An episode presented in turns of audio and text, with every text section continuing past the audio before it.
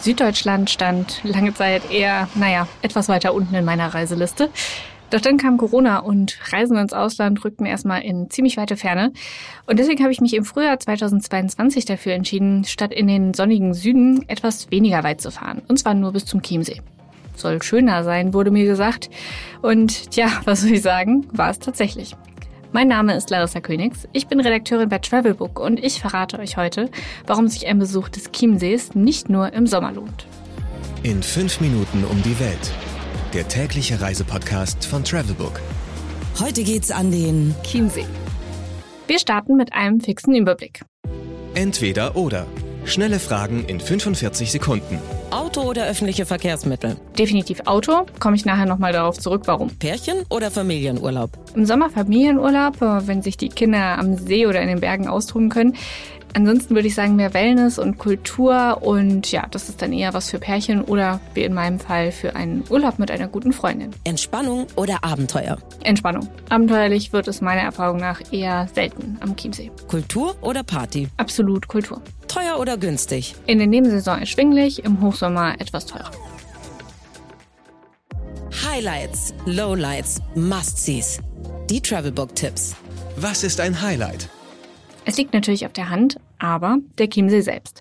Wer den See, der fast 80 Quadratkilometer Fläche hat, richtig erleben will, sollte auf jeden Fall eine Bootstour über das Bayerische Meer machen, wie der See auch genannt wird. Die große Chiemsee-Tour, die ich euch empfehlen würde, führt auch zu den beiden Inseln, der kleineren Frauen- und der größeren Herreninsel und kostet 14,20 Euro. Das ist ein Preis, der sich meiner Meinung nach auf jeden Fall lohnt. Was man unbedingt tun sollte auf der bereits erwähnten Schiffstour einen Stopp auf der Herreninsel machen und Herrenchiemsee besuchen. Die Herreninsel ist die größere im See gelegene Insel und sie ist von mehreren Wanderwegen durchzogen und die führen eben entweder zu dem Augustiner Chorherrenstift oder zum Schloss Herrenchiemsee. Das ist ein Schloss, das nie komplett vollendet wurde und das damals König Ludwig II. erbauen ließ. Und das ist der Regent, der auch das Schloss Neuschwanstein hat erbauen lassen.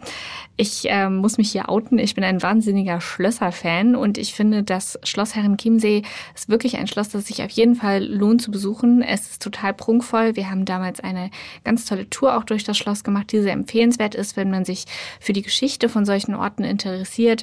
Ich finde, es lohnt sich auf jeden Fall. Es ist so eine kleine Versailles-Nachmache für alle, die entweder schon in Versailles, Versailles waren und äh, es noch gerne noch mal sehen wollen würden oder die eben noch nie in Versailles waren und sich gar nicht vorstellen können, wie so ein Spiegelsaal denn eigentlich aussieht. Geld, Sicherheit, Anreise. Die wichtigsten Service-Tipps für euch. Wie viel Geld sollte man für eine Woche einplanen? Ich denke, je nach persönlichem Standard kommt man für eine Woche mit 500 Euro pro Person gut hin. Ich war, wie gesagt, in der Nebensaison dort und kann das nur empfehlen. Wir hatten einfach super viele Möglichkeiten, weil sehr wenig los war. Wir konnten in Restaurants ohne Reservierung problemlos essen. Der Wellnessbereich unseres Hotels gehörte quasi uns alleine.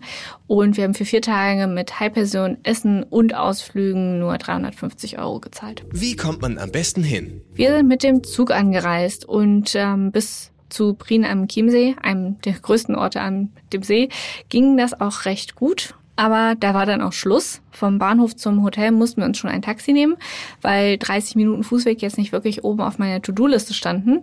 Und Ausflüge ins weitere Umland, die jetzt nicht unbedingt mit dem E-Bike machbar waren, fielen angesichts des mangelnden ÖPNVs schlicht flach. Also würde ich sagen, am besten kommt man zum Chiemsee und am Chiemsee rumherum im beschaulichen Bayern nicht mit dem ÖPNV, sondern mit dem Auto. Was macht man am besten, wenn es regnet? Wer nicht wie wir schon im Hotel in den Spa-Bereich gehen kann, dem empfehle ich einen Besuch in den Chiemgau-Thermen in Bad Endorf. Neben den mit 35 Grad warmen Thermalwasser gefüllten Innen- und Außenbecken gibt es auch sechs Saunen und zwei Dampfbäder. Eine Tageskarte für sowohl Sauna als auch Therme gibt es für 33,50 Euro. Und wer im Chiemsee übernachtet und schon eine Kur- oder Gästekarte vorzeigen kann, bekommt nochmal 10% Rabatt. Gerade wenn es regnet, finde ich, ist ein Besuch in den Thermen absolut empfehlenswert. Do's and Don'ts. Du den Radweg um den Chiemsee befahren. Man sieht wirklich viele Orte und ganz viel unterschiedliche Natur und dank der wenigen Steigungen macht es sogar Unsportlichen wie mir wirklich Spaß. Don't nach 18 Uhr einkaufen wollen. Gerade in der Nebensaison klappen die Bürgersteige hier nämlich nach Berliner Verhältnissen etwa fünf Stunden zu früh komplett hoch und dann geht gar nichts mehr. Das war's auch schon mit meinen knappen Tipps zum Chiemsee. Mehr Infos zu dem tollen Bayerischen Meer findet ihr auch natürlich auch auf travelbook.de. Ich sage danke und hoffe, dass ihr auch beim nächsten Mal wieder reinhört. Und jetzt gibt's noch 15 Sekunden erholsame Auszeit vom Chiemsee. 15 Sekunden Auszeit